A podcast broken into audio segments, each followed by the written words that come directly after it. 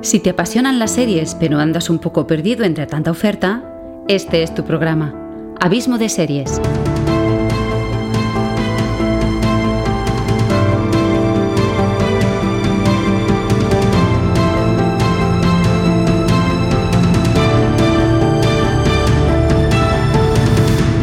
Con todos vosotros, Xavi Villanueva.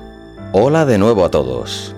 Hoy he tenido un día fantástico y os deseo a todos y cada uno de vosotros uno igual o incluso mejor.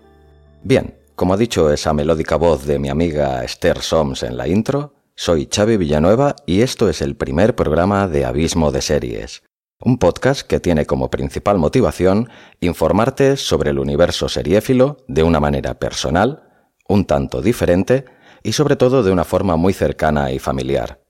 Por cierto, Esther, Muchísimas gracias por tu talentosa voz y por tu amistad. Ya de un buen inicio, eres parte de este podcast. La primera en formar parte de la familia Abismo de Series. A ver si hay suerte y la familia va creciendo. Esto dependerá que sepa ganarme tu favor y tu atención, querido oyente. Si llego a conseguirlo, dependerá entonces de ti ayudarme a hacerme llegar a más gente, para poquito a poco ir ampliando la familia de este proyecto que nace preñadísimo de ilusión. A veces, a los que hablamos de series, se nos olvida que no todo el mundo nace enseñado ni tiene el mismo nivel, y nos centramos en cosas demasiado técnicas o datos demasiado decantados al gremio de los profesionales, y nos olvidamos del público llano, si se le puede llamar así. Aquellos que, sin saber lo que es un cliffhanger o sin importarles en absoluto si el directivo de tal o cual productora ha sido acusado de acoso sexual, lo que quieren es saber qué series ver, cuál se puede acercar más a sus gustos, de qué van o dónde y cómo la pueden ver. Lo demás tanto les da. Abismo de Series tiene muy claro esto, y por eso me ha parecido muy buena idea empezar hablando de algo que no todo el mundo tiene muy claro qué son, ni cómo utilizarlas las plataformas de series en streaming. Pero eso será de aquí a un ratito, en la sección En profundidad, que será la sección troncal del programa y la más larga, en la que me centraré en un tema o serie o grupo de series en concreto y las analizaré y destriparé con todo el cariño para vosotros. También quiero hacer capítulos temáticos, como el que os espera la semana que viene sobre series distópicas, como The Handmaid's Tale o The Leftovers, Haré también otros sobre series de antología, sobre el cine y las series basadas en, obras de Stephen King, un especial Juego de Tronos y mucho, mucho más. Pero antes de esta sección y después de la intro, cada semana abriremos con la sección Actualidad Seriéfila, en la que, como su propio nombre indica, os pondré al día de las novedades que considere más interesantes de la actualidad del mundo de las series. Soy yo solo y no doy para todo. Por eso digo que soy una voz diferente y muy personal. Detrás de Abismo de Series no hay un equipo de redacción que se encarga de buscar y redactar todas las noticias posibles para dar una información global del tema. Esto es algo mucho más modesto y personal. No llegaré a todas las series, ni lo pretendo, pero de las muchas que sigo y que ya he visto os iré informando de las que más me hayan gustado o de las que no os recomiendo por nada del mundo. Además de estas dos secciones, habrá varias más que serán fijas en Abismo de Series. Por ejemplo, todo lo que siempre quiso saber sobre las series y nunca se atrevió a preguntar, en honor a uno de mis directores favoritos. En ella hablaré de aquellos términos excesivamente técnicos que muchas veces utilizamos los del gremio seriéfilo, sin tener muy en cuenta si son entendidos por la mayoría de los oyentes. Cliffhanger, showrunner, series distópicas, ucrónicas, planos cenitales, escorzos travelings de seguimiento, transfocatos. Cada semana explicaré lo mejor que pueda o sepa uno de estos conceptos. Y en la última de las secciones fijas, Abismo, Somos Todos, es donde más te necesito, ya que pretendo que sea tu sección, aquella en la que nos retroalimentemos y compartamos experiencias. Como esta semana no habrá sección ya que aún no hemos podido contactar, cuando llegue el momento durante este programa ya te explicaré bien cómo lo haremos.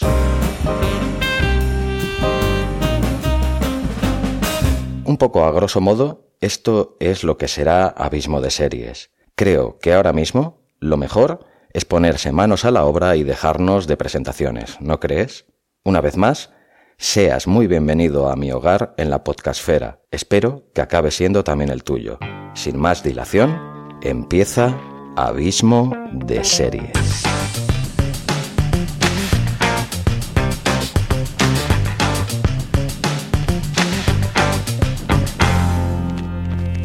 La actualidad seriéfila. Bienvenidos a Actualidad Seriéfila, la sección de Abismo de Series donde podrás estar al día de las novedades del universo seriéfilo, los próximos estrenos y cancelaciones de series y todo aquello que encuentre interesante durante la semana para poderte informar. Este pasado mes de octubre nos enteramos que Apple ha invertido un pastizal en la producción de contenido televisivo propio para competir con HBO, Netflix y Amazon. La jugada que se les intuye es similar a la que hizo en su momento con Apple Music para competir con Spotify.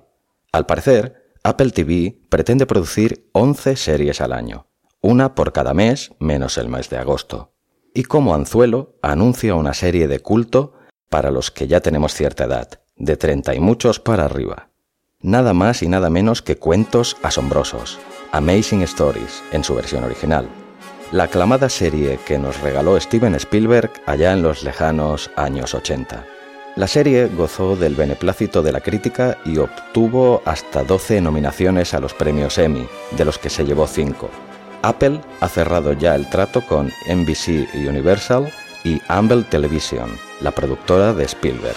Según el Wall Street Journal, el bueno de Steven hará de productor ejecutivo de los 10 capítulos de los que contará esta nueva versión de Cuentos Asombrosos. Apple no escatimará en gastos y dedicará 5 millones de dólares por episodio, presupuesto similar al de algunas de las mayores producciones de Netflix, y como showrunner de la serie parece estar cantado el nombramiento de Brian Fuller, de las series American Gods o Aníbal. Cuentos Asombrosos es una serie de antología, que son aquellas series en las que cada capítulo cuenta una historia diferente con personajes diferentes en cada una de ellas, como por ejemplo Black Mirror.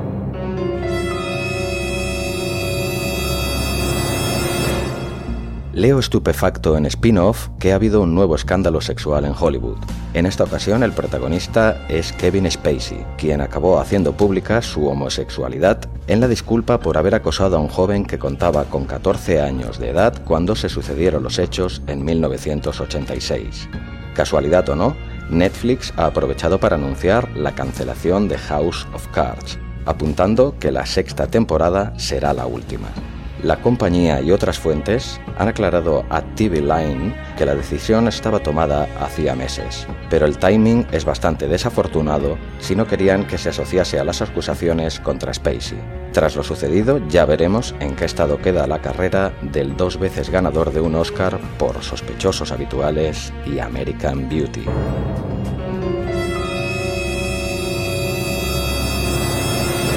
Ya tenéis disponible en Netflix la esperadísima segunda temporada de Stranger Things, la serie de los casi desconocidos hermanos Duffer, protagonizada por un grupo de niños y que evoca sin tapujos la nostalgia de los años 80, con claras reminiscencias a películas como Los Goonies o Super 8. Nos trae en esta segunda temporada más de lo mismo.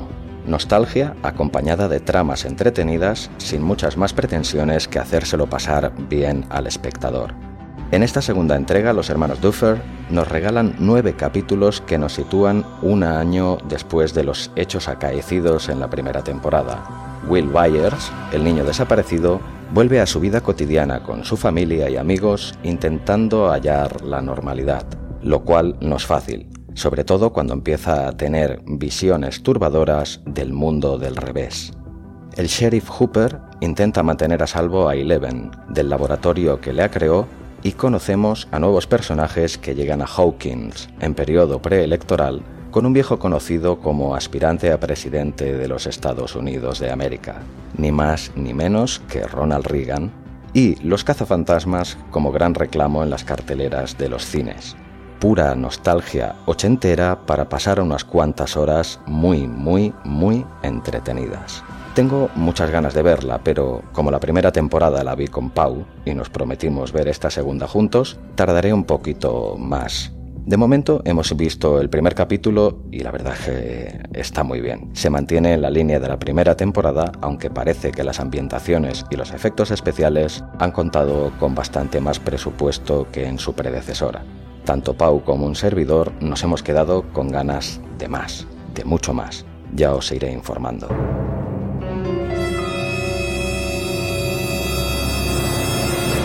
Y en HBO tenemos en cambio el reciente estreno de la segunda temporada de la sorprendente El Exorcista, serie basada en la icónica película considerada por muchos la mejor película de terror de todos los tiempos. Aunque yo al principio tenía mis reservas, no sabía muy bien qué esperar, pero tenía la intuición que no me iba a gustar en absoluto, no sé por qué, pero la verdad debo decir que me encantó la primera temporada de esta serie. Tiene una fotografía muy muy cuidada, unos efectos especiales y de maquillaje más que dignos, una trama muy interesante con muchos giros de guion.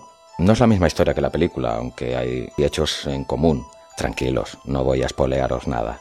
La serie tiene un reparto muy solvente, con el mexicano Alfonso Herrera y el carismático actor inglés Ben Daniels haciendo de curas exorcistas más bien poco convencionales, la verdad, pero eso sí, muy convincentes. Hicieron de esta primera de temporada del exorcista una muy grata experiencia para mí, y también para la crítica, que se portó muy bien con ella, la verdad.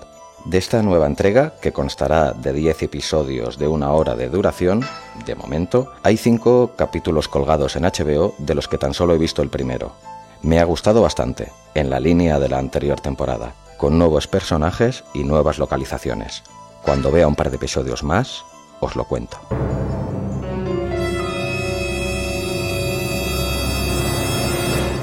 También en HBO encontraréis dos series que si no habéis visto no os podéis perder. Se trata de dos series que se han estado emitiendo simultáneamente semana a semana. Dos thrillers muy diferentes entre sí, con cosas en común entre ambos. Uno de estos nexos son sus creadores, los hermanos Harry y Jack Williams, creadores de, entre otras cosas, de la serie The Missing, que, habiendo trabajado habitualmente juntos, se encontraban en esta ocasión en la tesitura de presentar proyectos propios contratados por productoras rivales que para más Inri han optado por emitir ambas series a la vez, mismo día, a la misma hora. Enfrentamiento, rivalidad o simple casualidad. Ahí lo dejo. Ambas series, la verdad es que son muy, muy interesantes, planteando dos thrillers desde perspectivas y estilos muy diferenciados. Hablaré primero de Relic. Relic eh, ha sido emitida por la BBC, HBO España por estos lares, y cuenta en su reparto con un sorprendente Richard Dormer como protagonista. Todos lo recordaréis por Beric Dondarrion, el líder de la Hermandad sin estandarte en Juego de Tronos. Relic es un thriller que tiene la particularidad que nos explica la historia al revés. Por si no os habéis dado cuenta, Relic es killer, asesino, escrito al revés. El planteamiento recuerda mucho a la película Memento, Palabras Mayores, peliculón de antología, una de mis películas favoritas, la verdad. Si no la habéis visto, estáis tardando. Richard Dormer es Gabriel, un rudo agente de policía que investiga a un asesino en serie que agrede a sus víctimas con ácido. Y él, Gabriel, es una de las víctimas. Para explicarnos la historia, Williams ha optado por este artificio cinematográfico de contarnos la historia en sentido inverso. Vemos lo que le ha pasado al protagonista y vamos retrocediendo en el tiempo con él para ver cómo ha ido sucediendo todo y haciéndonos partícipes de sus avances en el caso. Partimos con un sospechoso inicial que a medida que vamos retrocediendo en el tiempo cada vez parece menos sospechoso y se nos abren nuevas expectativas. Es curioso porque puedes ver a los personajes haciendo algo que no entiendes en absoluto y en la secuencia posterior, como retrocede, llegas a entender qué les lleva a actuar así en la secuencia que ya has visto anteriormente.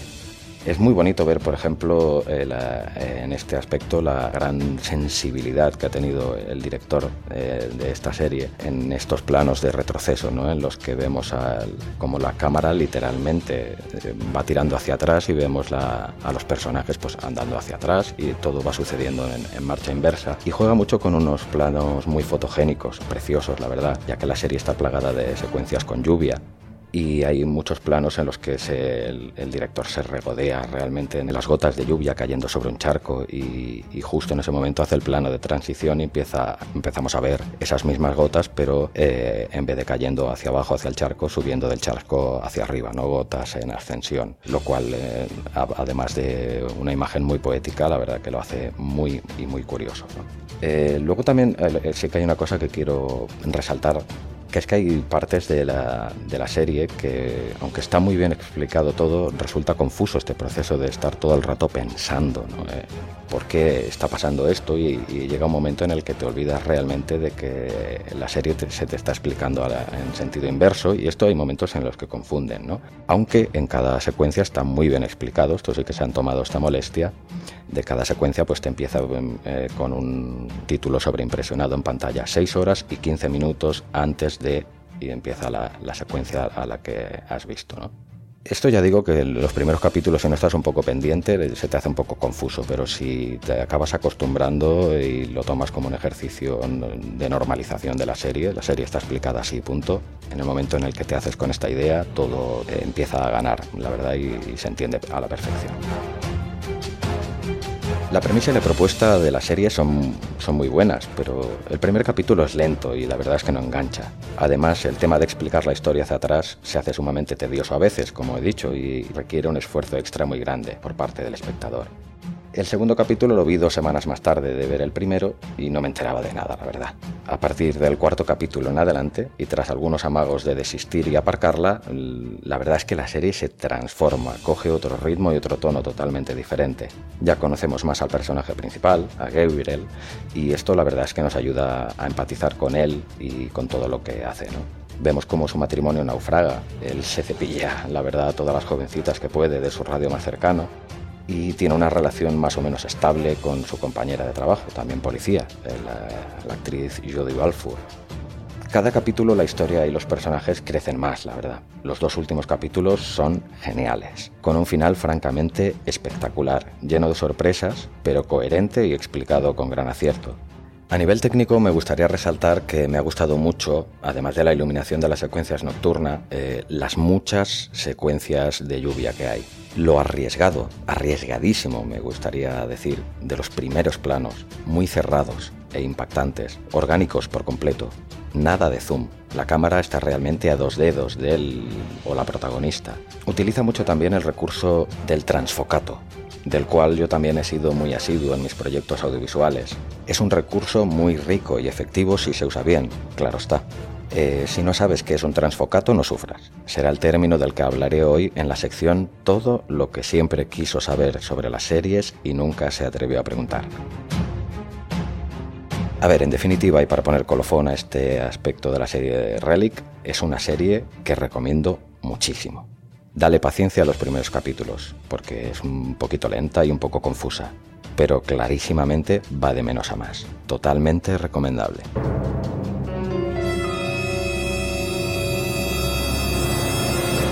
La otra propuesta con guion de los hermanos Williams es Liar, escrito Liar, que haciendo un juego de palabras un poco tonto, quizá, hace honor a su nombre ya que te consigue liar. Liar es un thriller más psicológico que Relic y que juega con la percepción del espectador, haciéndole dudar en todo momento de cuál de los protagonistas miente y cuál dice la verdad. La historia sintéticamente vendría a ser cirujano atractivo, asquerosamente perfecto y además viudo, y profesora de instituto sola y amargada que acaba de separarse y cuya hermana trabaja con el primero, salen a cenar una noche con el romanticismo por bandera, se gustan y acaban en casa de ella con el vino como aliado. La cosa se tuerce cuando a la mañana siguiente él tiene la percepción de una noche de sexo fantástico y acordado. Y ella, en cambio, aunque todo le queda en una extraña nebulosa, está convencida que él la violó. Hay muchas situaciones cliché, la verdad, pero muy bien tratadas y bien resueltas por los actores. La interrelación entre ellos está muy bien perfilada y como vamos descubriendo los parches de su pasado también. Los tres primeros capítulos son muy buenos, me atrevería a decir que excelentes. Cada vez me enganchaba más hasta que al final del tercer capítulo sabemos la verdad. Me quedé de piedra. Pensé, ¿y ahora qué? Pensaba que, era, que eran ocho capítulos, luego descubrí que tan solo eran seis, pero es igual. Pensé, ¿cómo me van a sorprender ahora? ¿Tanto pueden llegar a desarrollar la historia hasta el final y que resulte interesante? Por desgracia, no me equivoqué. A partir de ahí la historia pierde pistonada, las cosas dejan de tener sentido, se alargan en exceso, sin encontrar un detonante, un motivador interesante. Los actores y la dirección pierden fuerza. No sé, no está mal del todo en su conjunto, pero podía haber estado mucho mejor, la verdad. Al contrario que Relic, Liar va de más a menos, totalmente. Y su punto de inflexión es también el cuarto capítulo. Muchas casualidades, ¿no? Luego hubo una cosa que mm, en un principio me atrajo bastante de, de Layar en el sentido técnico, la composición de los planos, eh, durante toda la serie te va formando unos planos con una composición parece que muy rebuscada, con la intención de darte un mensaje subliminal de que alguien está espiando a los personajes o que siempre tienen como el, el, gran hermano que todo lo ve sobre sus cabezas ¿no? y que se sienten como observados. Lo van utilizando mucho, ¿no? siempre la cámara va pasando eh, por detrás de un árbol, por detrás de un muro y los personajes quedan encuadrados muy al final de, del encuadre, como dando la sensación de eso, de que están siendo espiados por alguien. Ya digo que esto es una manera muy habitual, un lenguaje estilístico y de, la cinematografía de algunos de los directores, que busca normalmente pues eso, dar, realmente dar esa sensación. El mensaje sería claro, alguien está vigilando a estos dos personajes. Pero es que en la serie la verdad es que esto se ha utilizado de una forma un tanto tramposa, porque durante todo momento pues te da esa sensación y lo entiendes, pero cuando acabas de ver la serie ves que solo ha sido un capricho, algo como muy estético, una medida cosmética más que una medida narrativa, pues la verdad que como espectador yo me sentí un poco estafado en este sentido, ¿no? porque generaban falsas expectativas y te inducen a pensar algo erróneo, sin explicación aparente, lo cual reitero que me pareció un poco tramposa. En definitiva, Layar es una serie que no porque le haya encontrado estos puntos un tanto negativos, no te recomendaré. Creo que vale mucho la pena verla, sobre todo los tres primeros capítulos son muy impactantes y muy interesantes. Y el conjunto de, de la serie en sí, pues no sé, sobre 10 a lo mejor pues le daría un 6,5 y medio que no es una mala puntuación. Acabar de remarcar que estas dos series que se han emitido a la vez, de dos hermanos que han diversificado un poquito su producto en esta ocasión y han sido competencia directa en dos productoras diferentes, emitiendo sus series a, la misma hora y en el mismo día, pero en diferentes cadenas, acabaría con mi reflexión de decir que Relic es una serie muy, muy interesante, con una propuesta fantástica, pero que va de menos a más, y Liar vendría a ser eh, lo mismo, una propuesta muy interesante, eh, con un thriller psicológico de unas perspectivas diferentes a otras series de estas características, pero que al contrario que Relic va de más a menos. Y bien, hasta aquí la sección de la actualidad serie fila de hoy. Espero que te haya gustado.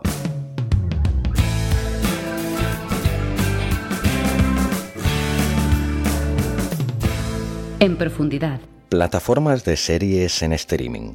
¿Qué son?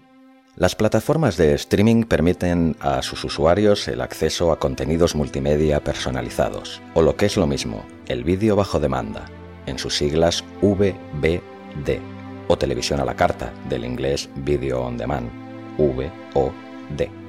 Esto permite ver una película, serie, documental, etc., en el momento que el usuario lo desee, cuantas veces lo desee y sin publicidad de ningún tipo. También existe la posibilidad de descargar el contenido a un ordenador o un dispositivo portátil para poder verlo en cualquier momento donde el usuario quiera. El mercado de las series ha experimentado un crecimiento exponencial en los últimos años, debido, entre otras muchas causas, a la increíble mejora en la calidad de las producciones impulsada por la tremenda inyección de capital recibida. Son muchos los cineastas y actores de Hollywood que se han dejado seducir por las mieles del universo seriéfilo y de sus cheques con un largo listado de ceros en sus cifras. Cada vez se produce más y mejor. Es evidente que el concepto televisión tal y como lo entendíamos ha cambiado radicalmente desde la irrupción de las plataformas de series en streaming. Hasta hace muy poco, si eras aficionado a las series, había básicamente dos opciones las podías ver en las cadenas generalistas, si las traían, y evidentemente cuando las traían, que solía ser como mínimo un año más tarde de su estreno, y además te veía sujeto a su día y hora de emisión, y luego estaba la otra opción, la que casi nadie reconoce abiertamente hacer o haber hecho, y que no cuadra para nada con las estadísticas reales. La descarga ilegal indiscriminada con programas tan desconocidos como uTorrent o Emule. No quiero dejar pasar la oportunidad de reivindicar con vehemencia que esas prácticas fraudulentas deberían dejar de existir inmediatamente, por el bien de la cultura y de los creadores de contenidos. Dicho queda. A día de hoy en el Estado español disfrutamos de los servicios de seis plataformas de series en streaming. HBO, Netflix, Amazon, Filmin, Rakuten TV y Sky No hablaré de Movistar Plus porque no es una plataforma de streaming, es más bien televisión de pago. Además, si quieres disfrutar de su servicio, va ligada a un operador de telecomunicaciones. Cada vez me encuentro con más gente que, siendo amante de las series y queriendo disfrutarlas de manera legal, anda muy perdida entre el amplio abanico de oferta existente. Han oído hablar de estas plataformas, conocen gente que disfruta de sus servicios, pero se pierden entre tanta información y normalmente cuesta bastante admitir esto ante terceros, por lo que suelen quedarse en ese punto. Los más atrevidos se aventuran con Netflix, que es la que más les suena, la que lleva más tiempo y la que tiene más gente pero se lanzan un poco a lo loco, sin saber muy bien por qué. Muchos desconocen los detalles sobre cada una de las plataformas de series en streaming, cuál se adecuará mejor a sus gustos, si tienen contrato de permanencia, en qué calidad podrán visionar los contenidos, si tienen la posibilidad de reproducir simultáneamente en más de un dispositivo o si tienen modo offline, que puedas descargar los capítulos en un móvil o tablet y verlos aunque no tengas wifi. Por poner un ejemplo claro, en este último mes he hablado hasta con tres personas diferentes que, siendo clientes de Amazon y teniendo la opción Prime de entrega rápida de pedidos, desconocían por completo que por el mismo precio podían disfrutar del servicio de Amazon Prime Video, con decenas de series y centenares de películas en su aún precario catálogo. Esto, unido a varios factores más, me llevaron a pensar en hacer este podcast, que creo que puede ser de gran ayuda a toda esa gente que anda perdida y también a gente que ya disfruta de los beneficios de uno de estos servicios, o de más de uno, pero desconocen las virtudes e inconvenientes de sus competidores. Ahora es el momento de analizar más pormenorizadamente todos los detalles de cada una de estas plataformas.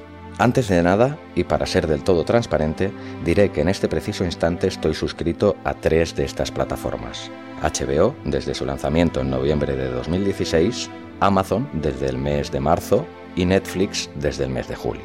Y aunque tengo mis preferencias, que como soy de los que se mojan expondré al final de esta sección, intentaré ser del todo imparcial, porque lo que quiero es que tengáis buenos argumentos para elegir la plataforma que más se acerque a vuestra idiosincrasia o gustos, no adoctrinaros sobre la que yo considero mejor.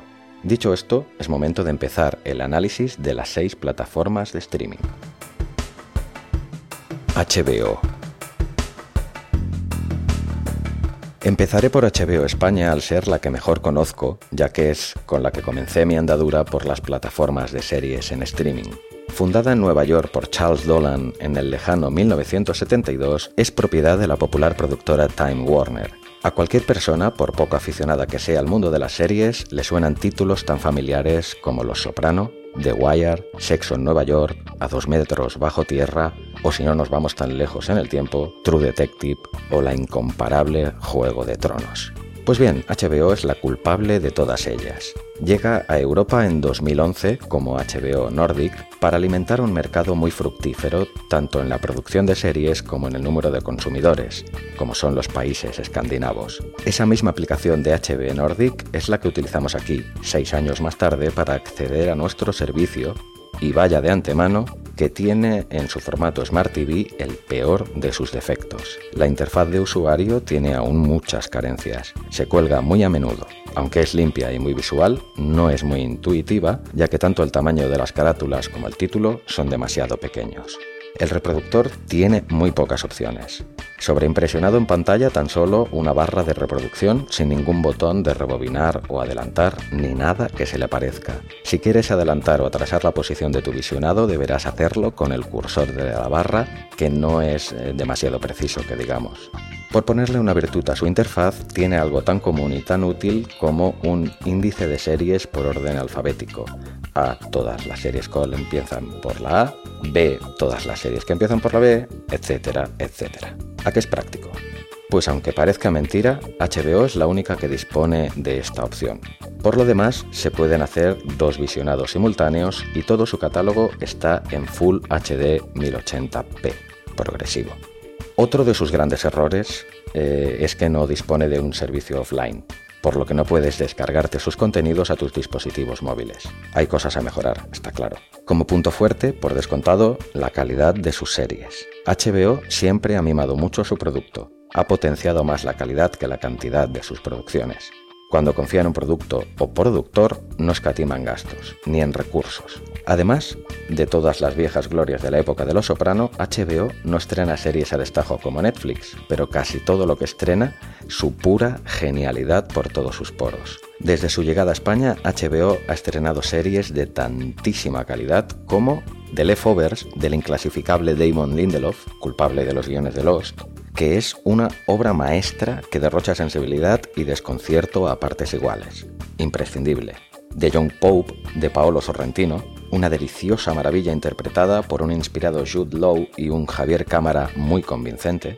West Wall, escrita por Jonathan Nolan y producida por JJ Abrams, una distopía basada en la novela homónima de Michael Crichton. The Handmaid's Tale, con la premiada Elizabeth Moss ofreciendo una interpretación sublime en una serie que te sorprende y enoja por igual. El Exorcista, basada en la película pero con una historia independiente que acaba de estrenar su segunda temporada. The Night Of, con un John Turturro inconmensurable. Feud, Beat and Joan, de Ryan Murphy, director de, The Nip Tuck o American Horror Story, con una Susan Sarandon y una Jessica Lange bordando sus papeles, Big Little Lies, otra pequeña gran perla que le valió el Emmy a Nicole Kidman, sin olvidarnos de Mad Men, Taboo, Liar, Relic, True Detective, Girls, True Blood y ni que decir tiene las siete temporadas de Juego de Tronos. Ciertamente, HBO tiene un catálogo espectacular. Si eres de los de la vieja escuela y te gusta estar al día de los estrenos, las novedades se estrenan de forma semanal, un capítulo a la semana, lo cual tiene sus pros y sus contras, pero no hay que negar que tiene su encanto y genera debate. Su catálogo de películas y documentales, aunque mejora día a día, no es su punto fuerte. Este comentario no lo repetiré porque es aplicable a todas las plataformas de series en streaming menos a Rakuten TV, aunque sea de justicia recalcar que el principal atractivo y reclamo de este tipo de plataformas son las series y no el cine, y esto no hay que olvidarlo. Algo que sí es aplicable a las seis es que todas ofrecen un primer mes de prueba gratuito al formalizar la suscripción y la posibilidad de cancelarla cuando se quiera sin coste alguno, y volver a suscribirse cuantas veces se quiera. Netflix Netflix nace en Estados Unidos en 1997 como un videoclub con entrega por servicio postal. Es sin duda la que mayor catálogo de series tiene, tanto propias como ajenas, y la que mayor presupuesto dispone. Produce una cantidad brutal de series, películas y documentales que no paran de engrosar su ya dilatado catálogo. Fue la primera de las plataformas de series en streaming en aterrizar en España, hace ya dos años, en octubre de 2015. El año pasado se convirtió en uno de los regalos estrellas de la Navidad, y este año, sin duda, tendrá más competidores. De un tiempo a esta parte, la multinacional americana ha puesto su empeño en hacer producciones nativas en los países donde desembarca, algunas con más éxito que otras, la verdad. En España ha estrenado Las chicas del cable y Velvet. Si antes hablaba de la interfaz de usuario como uno de los puntos flacos de HBO, la de Netflix, aunque un tanto abigarrada, es fantástica y funciona muy bien. Netflix es la única de las seis plataformas que dispone de algo tan indispensable como es el perfil de usuario, algo que espero que acaben solventando sus competidoras ya que es de una utilidad fuera de toda duda. ¿En qué influye esto? Que si compartes el servicio, en Netflix tienes hasta cuatro visionados simultáneos en su opción de 13,99 euros al mes, cada usuario puede tener su propio perfil configurado con sus series y películas preferidas. Si uno de los usuarios ha visto un capítulo que los demás no han visto, solo se le marcará como ya visto a él. Por si esto fuera poco, la interfaz rara vez se cuelga. Uno de los grandes misterios de Netflix y otro de sus mayores éxitos, sin duda, es su ya famoso algoritmo de búsqueda que rastrea entre su extenso catálogo contenido similar a tus series y películas favoritas con una capacidad de acierto ciertamente sorprendente. Aunque tiene un catálogo mucho más extenso que HBO, estadísticamente no tiene tantas series con la etiqueta de sublime. ¿Quiero decir con ello que en Netflix no hay series de calidad? Nada más lejos de la realidad. Voy a hacer un repaso de las que yo considero mejores y otras que, aunque no he visto, por la popularidad y el éxito de crítica del que gozan, tengo que incluir. Empezamos. Stranger Things, con claras referencias a la filmografía de Steven Spielberg o a la desbocada prosa del ingenioso Stephen King, fue la gran sorpresa del año pasado y se ha convertido en buque insignia de la plataforma que, por cierto, estrenó hace poco su esperadísima segunda temporada. House of Cards, comandada por un dueto interpretativo de los de AUPA, Kevin Spacey y Robin Wright, es una ficción política brillante. Breaking Bad, palabras mayores. La serie de Vince Gilligan marcó un antes y un después, totalmente indispensable si no la has visto. Sense8, de las controvertidas hermanas Wachowski, donde ocho desconocidos de diferentes puntos del planeta tienen una extraña conexión mental. La serie explora temas muy controvertidos. Black Mirror, serie de antología, cada capítulo es una historia diferente, trata con mucha imaginación cómo la tecnología puede llevar a cambiar radicalmente nuestras vidas en un futuro no muy lejano. Bloodline, aunque poca gente habla de ella, tiene una intrincada trama de suspense y traición familiar muy interesante. Y sin olvidarnos también, claro está, de la archiconocida Narcos, la polémica por 13 razones, Orange is the New Black, Sherlock, Better Call Saul, The Crown, Making a Murderer y más, y más, y más. Netflix sí que dispone del modo offline, esto te permite descargarte los capítulos o películas en tu móvil o tablet y poder visionarlos en cualquier lugar, sin necesidad de wifi ni consumo de datos. Una maravilla. Lo malo es que solo puedes ver lo descargado durante los tres días siguientes a su descarga. Eso sí, se puede renovar por tres días más siempre que quieras. En definitiva, Netflix es tu opción si te gustan las maratones de series ya que cuelga la mayoría de sus series por temporadas completas y tiene material a casco porro. Como otra de sus virtudes, en la aplicación, la mayoría de series te da la opción de ver el tráiler, que es de gran ayuda. Amazon. Fundada por Jeff Bezos, eh, para la gran mayoría Amazon Prime Video es la gran desconocida entre las plataformas de series en streaming. Empezó a operar por estos lares a principios de este año, sin hacer nada de ruido, como aquel que dice sin avisar esto ha llevado a mucha gente la tenga sin ni siquiera saberlo. Entra gratis dentro del servicio de Prime. En Estados Unidos el servicio de vídeo bajo demanda lleva activo desde 2006. Aquí en España tiene un gran hándicap. Tiene aún muy poco contenido en castellano, tanto en doblaje como en los subtítulos. La aplicación de Amazon es, sin duda, la mejor. La interfaz funciona a las mil maravillas y está muy bien diseñada. Eso sí, todo en inglés. El reproductor también es el mejor, tiene varias opciones, como los botones de adelantar o retrasar 10 segundos. Y el mejor tesoro de Amazon Video es, sin duda, el X-Ray. ¿Qué es el X-Ray? Es una aplicación que, si durante el visionado tocas el ratón, te sale sobreimpresionada en la pantalla un montón de información súper práctica. Los actores que salen en esa secuencia precisa, la canción que está sonando de fondo, una auténtica pasada. Si haces clic sobre cualquiera de los actores, te lleva a su página de IMDB, propiedad de Amazon, claro está. Allí puedes leer su biografía, filmografía, etc. Amazon también tiene el modo offline y dispone de una semana entera para poder ver el contenido descargado. En cambio, como contrapunto, no hay opción de ver en Smart TV. No se puede ver ni en Apple TV, aunque eso parece ser que está a punto de solventarse, ni tampoco en Chromecast. Tan solo por AirPlay o conectando un ordenador a la televisión, aunque de momento el catálogo se queda un poco corto, tiene muy buenas series y una buena selección de películas.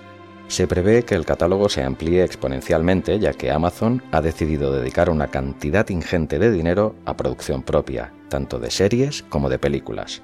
Algunos ejemplos de lo que hallarás en su catálogo son The Man in the High Castle, la gran apuesta de Amazon, una serie de corte clásico con una fotografía y una ambientación muy cuidadas, buen reparto y una historia muy atrayente. Una ucronía basada en la novela de Philip K. Dick que nos plantea qué hubiera pasado si los nazis y sus aliados japoneses hubiesen ganado la Segunda Guerra Mundial. American Gods, también basada en una novela de Neil Gaiman, ha sido el nuevo éxito del respetado Brian Fuller, una rocambolesca historia de dioses que nos acerca a la antigua mitología a la América de la actualidad. Crisis en seis escenas, la esperada llegada de Woody Allen a la plataforma no ha tenido la repercusión esperada, a tenor de los casi 13 millones de dólares por episodio, de tan solo 25 minutos de duración, que ha tenido que desembolsar Amazon. No es ni de lejos la mejor obra del genio neoyorquino, pero es entretenida. Fear the Walking Dead, el spin-off de la famosa serie de zombies, Patriot, una muy buena serie que replantea el estereotipado mundo de las películas de espionaje, dotándola de buenas dosis de comedia y de mucha ironía. Y también The Grand Tour, Jack Ryan, Transparent, Mozart in the Jungle, Goliath, Startup. Son otras de las series de gran calidad dentro del catálogo de Amazon. Como conclusión diré que Amazon Prime Video es el complemento perfecto si ya tienes una de las otras plataformas. Tiene que mejorar bastante, pero tiene muy buen material. Todo por el irrisorio precio de menos de 2 euros al mes, aunque se prevé una subida para el 2018. ¿Qué puedes perder? De hecho, a lo mejor ya lo tienes y no lo sabías. Filming, la independiente de las plataformas de streaming, y la única nacida aquí en el año 2006. Filming tiene detrás a las principales distribuidoras de cine independiente españolas. Su contenido va dirigido a un público más exigente y menos mainstream. Sus series son más de autor, con mucho menos presupuesto, menos conocidas y en su mayoría británicas. La interfaz de televisión es estupenda, aunque la aplicación de móvil desluce bastante, al haberse quedado bastante obsoleta. Con más de 10.000 títulos entre películas, documentales y cortometrajes, ofrece con diferencia el catálogo más extenso. El funcionamiento de Filming se basa en las suscripciones, que pueden ver todo el contenido, series y películas, con dos modelos de pago. Suscripción semestral 45 euros, o suscripción anual, 80 euros. Si no quieres suscribirte, tienes la opción de alquilar sus películas a un precio muy atractivo, entre 1,95 y 3,95 euros. El contenido alquilado dispone de tiempo limitado, un máximo de 72 horas. Es muy habitual que Filmin ofrezca ciclos temáticos, ciclos de autor o dedicados a algún festival de cine. No hay que olvidar que Filmin tiene su propio festival, el Atlántida Fest, un servicio muy diferente al de sus competidores. Rakuten TV Rakuten es la plataforma que mejor se ajusta al concepto de videoclub online. Es la nueva denominación de Wacky, fundada en 2010 por Canal Plus España. Desde su nacimiento, Wacky solo ha acumulado pérdidas. Pero esto puede empezar a cambiar. La llegada de Rakuten y su gran inyección de capital pueden cambiar bastante el panorama para esta plataforma.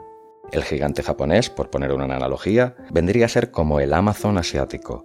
Tiene intención de empezar a añadir al catálogo series y películas de producción propia, aunque de momento llegan pocas y más bien tarde. Es seguramente la opción más adecuada para los aficionados al cine más comercial, con gran cantidad de blockbusters, aunque también producciones independientes. Su punto más destacado quizás sean los estrenos de películas recientes y de éxito en su servicio de taquilla.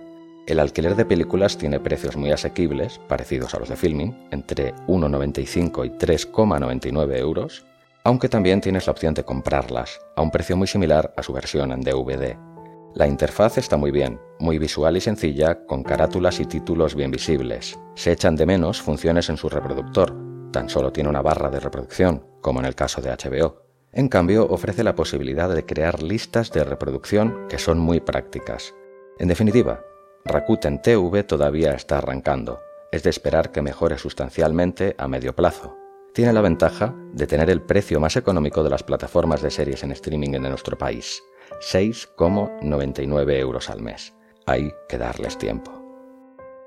Sky, la última en llegar, y la más diferente, ya que de hecho Sky no es una plataforma de series en streaming, es una televisión de pago, con la salvedad que, como sus competidores de streaming, libera a sus usuarios del desmotivador contrato de permanencia. Tras probar con éxito el modelo en países como Alemania, Reino Unido e Italia, llega a España con la intención de desbancar a sus más directos competidores, Movistar Plus, Vodafone o Orange, que obligan a sus usuarios a estar ligados a una operadora móvil para poder disfrutar de sus servicios de televisión. En el momento de su llegada, Sky cuenta con 12 canales, que son Fox, Fox Life, TNT, Historia, Sci-Fi, Disney Junior, Disney XD, Nickelodeon, TCM, Comedy Central, Calle 13 y National Geographic. Como es la última en llegar, aún no he podido explorarla mucho, pero cuenta con un catálogo aún relativamente pobre. De momento no dispone de la oferta de canales exclusivos que sí disfrutan los usuarios británicos, por ejemplo. En el aspecto técnico debe mejorar bastante. Por ejemplo, le falta algo tan básico como poder pasar al siguiente capítulo al acabar el capítulo en curso. debes ir al menú para pasar a otro episodio. Su precio mensual es de 10 euros. Para poder disfrutar de su contenido en la Smart TV, tienes que comprar su propio descodificador, la Sky TV Box, que cuesta 25 euros. Conclusiones. Como no he sido escueto ni lo pretendía, intentaré sintetizar en mis conclusiones. A día de hoy creo que hay dos claros favoritos a la hora de decantarse. En el futuro ya se verá, pero hoy por hoy la decisión final debería estar entre HBO y Netflix. Y como dije antes que me mojaría, lo voy a hacer. Reitero que es mi opinión, no tiene por qué ser la tuya. Para mí, pesa mucho más la calidad que la cantidad y en eso creo que HBO gana con bastante diferencia. El porcentaje de series sublimes y excelentes sobre el total de su catálogo es muy superior al de Netflix. Esta tiene excelentes series también, evidentemente, quizá porque tiene cinco veces más catálogo, pero reconozco que hay bastante morralla, no hay por qué negarlo. Amazon debe mejorar algunos aspectos, pero de momento es un complemento fantástico si tienes alguna de las otras, y por menos de 2 euros al mes. Es algo a tener muy en cuenta. Filmin y Rakuten TV buscan otro perfil de usuarios, aunque no son para nada incompatibles con las otras. Y Sky, pues, acaba de aterrizar. Hay que darle un poco más de tiempo. Bien, espero que os haya gustado la sección y os haya resultado útil. La semana que viene en esta sección trataré las series distópicas aquí, en Abismo de Series.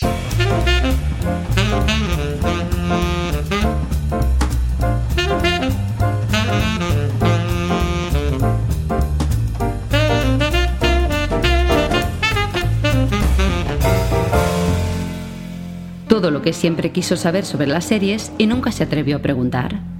¿Alguna vez has estado escuchando algún programa de series o de cine y te ha dado la sensación que no sabías de qué estaban hablando? Si escuchas la frase el showrunner de la serie, que viene de rodar un spin-off, ha confesado que siempre había soñado con hacer un procedimental basado en un futuro distópico. El único problema puede radicar que no haya suficiente presupuesto para CGI. Si se te ha quedado la misma cara que se nos quedó a muchos cuando oímos en el Congreso de los Diputados aquello de cuanto peor, mejor, y cuanto peor para todos, mejor, mejor para mí, el suyo, beneficio político. ¿Sabes a qué frase me refiero? Pues si se te ha quedado esa cara, necesitas esta sección. Cada semana intentaré explicar lo mejor que sepa uno de estos términos malditos, de estas palabrejas salidas de las fauces del mismísimo Satanás. Hoy estrenaremos esta sección con la palabra transfocato, que, aunque podría ser el delantero centro de la Juventus de Turín, te aseguro que no lo es en absoluto. Y bien, ¿qué es entonces un transfocato? El transfocato es una técnica óptica que vendría a significar cambio o transformación de foco. Normalmente el cambio de foco se realiza entre dos objetos o personajes que tenemos a diferentes profundidades de campo. El objeto o personaje A está en primer plano del encuadre, perfectamente enfocado, mientras que el objeto o personaje B, en la distancia, en segundo plano, está totalmente desenfocado. Transfocato sería la transición del foco centrado en el elemento A al elemento B, tras la cual el elemento que teníamos desenfocado pasa a estar enfocado y viceversa. Se utiliza mucho como elemento de transición entre secuencias o en conversaciones, en las que el foco nos indica en cada momento dónde debemos centrar nuestra atención. Es una técnica muy efectiva y preciosista, pero utilizada en exceso puede cansar. Como he comentado antes, en la serie Relic lo utilizan bastante, pero muy bien utilizado, sin abusar, sin aburrir, lo usan mucho entre conversaciones entre los dos protagonistas dentro de un coche. El foco pasa constantemente de la cara de uno a la reacción del otro y a la inversa. La técnica requiere de una buena coordinación de equipo entre el operador de cámara, el foquista, el director de fotografía y el propio director. Y eso si no le añadimos movimiento a la cámara, ya que entonces entraría en juego también el gruista, el operador de dolly o un amplio etcétera, dependiendo de la herramienta que utilicemos para dotar de movimiento la cámara todo un mundo, la verdad. Espero que os haya quedado claro el término transfocato y no lo busquéis entre la lista de máximos goleadores de la liga italiana. Y hasta aquí esta sección.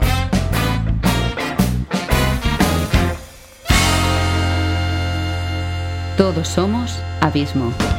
Y llegamos al punto de abismo de series en que el protagonismo recae en ti, querido oyente. O debería decir recaerá, ya que de momento va a ser imposible, ya que es el primer programa y todavía no hay ninguna llamada, ni ningún comentario, ni nada que se le parezca. Todos Somos Abismo pretende ser tu espacio en el programa para expresarte de la manera que prefieras, por escrito, que podría ser en el blog www.abismofm.com o si lo prefieres en redes sociales. Me encontrarás en Facebook y Twitter como arroba abismofm. Si prefieres hacerlo hablando, puedes enviar tu mensaje de voz al mismo blog o más adelante a un grupo de Telegram que abriré, pero esta opción todavía no es viable esta semana. Puedes enviar lo que tú quieras, una pregunta, una duda, una crítica sobre alguna serie, tus comentarios o impresiones sobre el podcast, lo que tú quieras de verdad. Pero para mí es muy importante. Quiero que este sea un programa abierto, en el que nos interrelacionemos y nos retroalimentemos entre todos y que creemos una comunidad de seriéfilos en la que poder expresarnos abiertamente. Eso sí, lo único que te pediría es que intentes que los mensajes de voz estén bien grabados, que se entiendan. No los grabéis en sitios donde haya mucho ruido y a ser posible que no duren más de dos minutos. Espero con ansia, en serio, vuestras llamadas o mensajes, como un enamorado adolescente espera la llamada de su primer amor. Espero que no me dejéis aquí solo, más solo que la una. Eh, ostras. ¿Hola? Hola, ¿qué tal? ¿Con quién hablo? Creo que hablas conmigo. Ya, pero ¿quién eres? Eh, es imposible que seas un oyente, aún estoy grabando el podcast y... ¿Por qué tienes la voz distorsionada? Soy Emilio y llevas como dos semanas ignorando mis mensajes, por eso he optado por llamarte. ¿Emilio? Uh, no me digas que... Sí te digo, eres un sinvergüenza. Qué manera más burda de ignorarme, me he sentido claramente vilipendiado. Ay, señor Emilio. Eh, déjame que les explique un momento a los oyentes. Emilio es un crítico cinematográfico que no sé muy bien a cuento de qué hace unas semanas que me persigue. Dice que ha leído mi blog y que aunque le parece una soberana porquería, quiere participar para dar una... Una, una voz punzante y veraz sobre el mundo de las series y mucho más. Y a quien no le guste, que le den por detrás. ya estamos otra vez, Emilio. Emilio es un hombre que entiende mucho de cine y series, pero es muy mal hablado y faltón. Un crítico tan crítico que lo han echado de todos los medios donde trabajaba. El crítico cítrico, así me llamaban. Como soy muy ácido, muy ingenioso, sí, señor. Eh, ¿Me puedes contestar por qué tienes la voz distorsionada o no? Para evitarme problemas, Xavi. Para evitarme problemas. Hay mucho desgraciado por ahí suelto con ganas de buscarme las cosquillas. Y no les voy a dar a ese gustazo. Por eso me he buscado un alias. Emilio Dólar. Como la peli. Emilio Dólar, baby. Te veo on fire, Emilio. Es en un estado muy creativo, la verdad. Pues no te diré que no. Por eso quiero participar en este programilla de pacotilla tuyo, para dar una visión mucho más afín a la realidad y no las mamarrachadas esas que tú explicas. Entonces, ¿qué?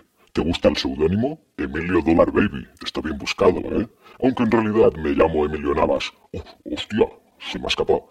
Eh, bueno, no pasa nada. Luego tú lo borras y punto, ¿no? Ay, Emilio, mira, hoy me pillas de buen humor. Estoy contento ilusionado con este primer proyecto y el primer podcast. Y por si fuera poco, soy un tío sensible y de buen corazón. Te voy a dar una oportunidad, pero solo una, ¿eh? Si eres capaz de comportarte mínimamente y no ser excesivamente faltón, una vez a la semana te permitiré entrar en directo en el programa y que nos hagas tu crítica cítrica. ¿Te parece bien?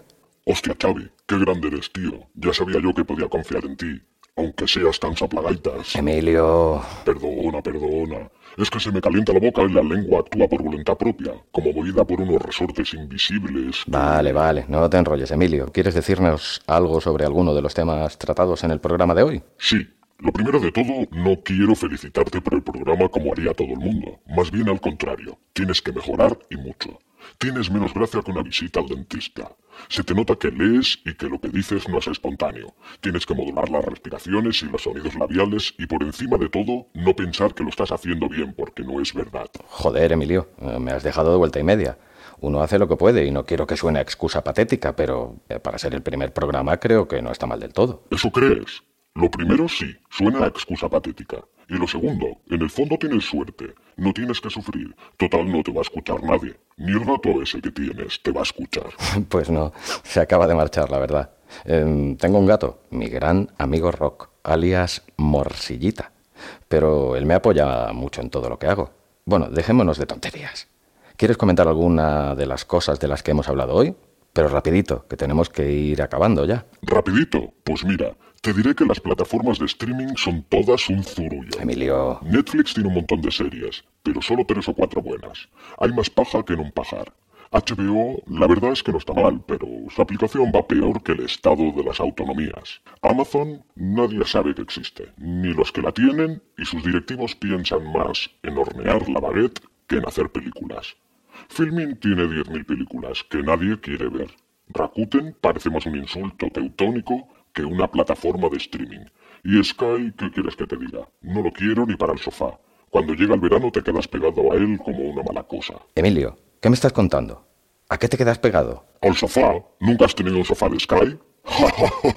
Muy malo, Emilio. Eh, será mejor que lo dejemos por ahí. Muchas gracias por tu colaboración. Lo único que te pido es que de cara a la semana que viene te lo prepares eh, un poquito más, ¿eh? ¿Puedo decir una cosa más? Bueno, pero solo una. La serie esa de Stranger Things. Pues nada, que es un truño. Un engañabobos, una triquiñuela mal urdida, un collage de estereotipos mal engarzados, una copia de una copia de otra copia y además trufada de clichés. El doblaje de los niños es espantoso. Wynonna Ryder es una burda imitación de sí misma. Bueno, Emilio, ya está bien por hoy. Relájate un poco. No vaya a ser que te dé un vaído. No sé si será muy buena idea, la verdad, pero quien no arriesga no gana. O no juega. O yo qué sé, algo así. Espero no tener que arrepentirme. La semana que viene te espero con tu nueva sección. ¿Quieres ponerle un nombre? Mm, pues ya lo tengo. El crítico cítrico. Perfecto. Pues ya lo tenemos, Emilio. La semana que viene, Emilio Dollar Baby presentará su nueva sección El Crítico Cítrico, aquí, en Abismo de Series. Hasta la semana que viene, Emilio. Hasta la semana que viene, granuja. Hombre, siempre me gustó esta expresión, granuja. Y tunante también. Mi madre me lo decía, son palabras preciosas, la verdad. Ay, no sé por qué cuento estas cosas ahora. Adiós, Emilio, que me lías. ¿Sabes cómo se llamaría este programa si lo grabaras en Siria? Abismo de Sirios. Adiós, Emilio. Hasta semana que viene. Bueno amigos, ya veremos en qué depara esta colaboración. Acordaos de enviarme vuestras críticas o comentarios para hacer crecer esta sección. Os lo pido por favor. Directamente en el blog www.abismofm.com o en Twitter o Facebook como arroba abismofm. Aquí te espero y no olvides que todos somos abismo. Abismo FM, una voz diferente y muy personal sobre series, podcast y mucho más.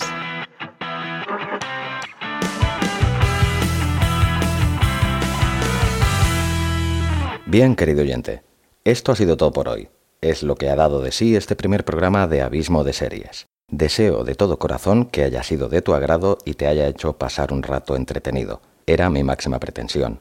Y si además has aprendido algo que no sabías, mejor que mejor. Mi intención es conseguir patrocinadores para cada programa. Lleva muchísimas horas crear contenidos como los del blog y este podcast y la tecnología necesaria para hacértelos llegar a ti de forma sencilla y segura cuesta dinero. Si estás interesado o interesada en hacer un patrocinio o sabes de alguien que pudiera estarlo, puedes ponerte en contacto conmigo en contacto abismofm.com. Por muy poquito podemos ayudarnos mutuamente.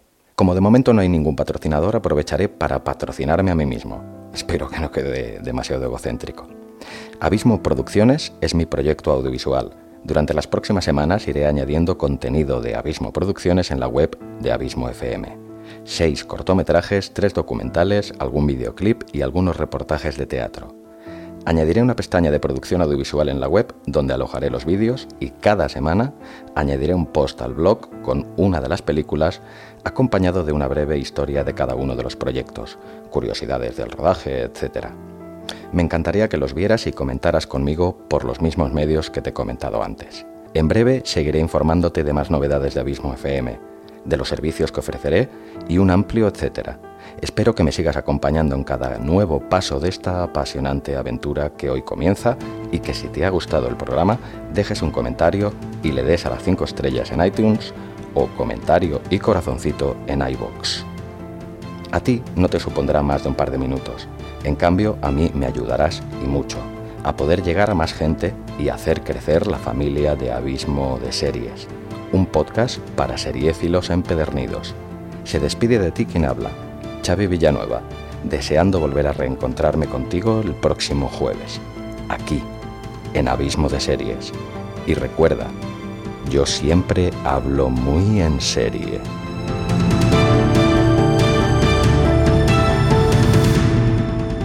Abismo FM, una voz diferente y muy personal sobre series, podcast y mucho más.